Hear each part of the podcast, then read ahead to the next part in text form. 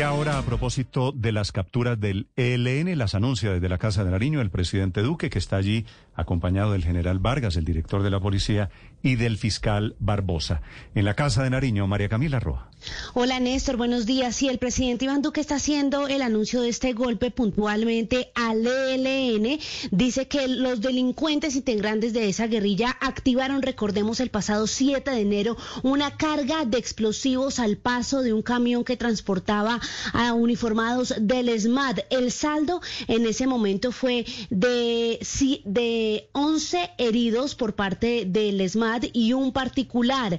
Entonces anuncia el presidente Iván Duque que se capturaron a los cinco autores materiales e intelectuales de este atentado y anuncia también que dentro de los capturados está la pareja de Marcos Pacífico, el, el, jefe del frente José María Becerra. Escuchamos al presidente Iván Duque haciendo el anuncio. A ese macabro atentado que se adelantó en la ciudad de Cali contra miembros de la Policía Nacional, integrantes del Escuadrón Móvil Antidisturbios, y que pretendía generar una masacre de miembros de la fuerza pública.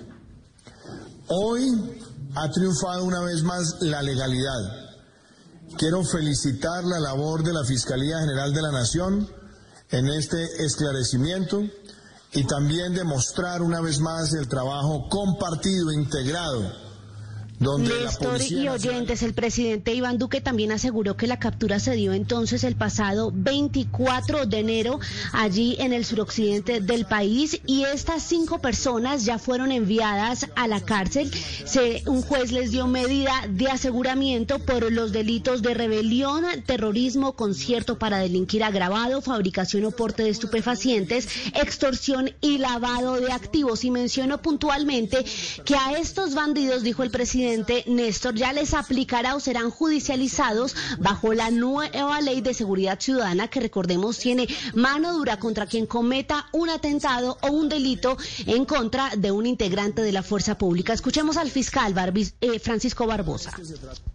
En los ataques contra la fuerza pública en Cali y diversos hechos violentos en el suroccidente del país.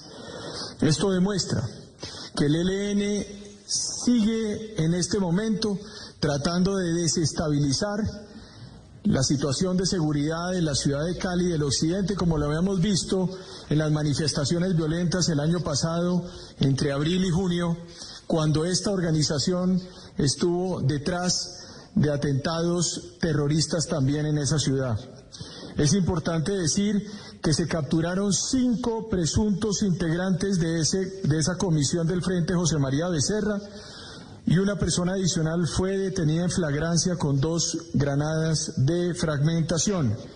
Las cinco personas, estas personas habían participado en la planeación y adaptación de una granada que fue lanzada a una patrulla de policía en el barrio Comuneros de Cali en mayo del 2020. Un dato importante es que entre los cinco capturados está Oliver Obando Sinisterra alias Venado, que es el coordinador de esta red urbana del Frente José María Becerra, y el segundo al mando de este frente, cuyo cabecilla principal es Marcos Pacífico. La pareja de este hombre, que se llama Sofía Campas Caicedo alias Mave, también fue capturada.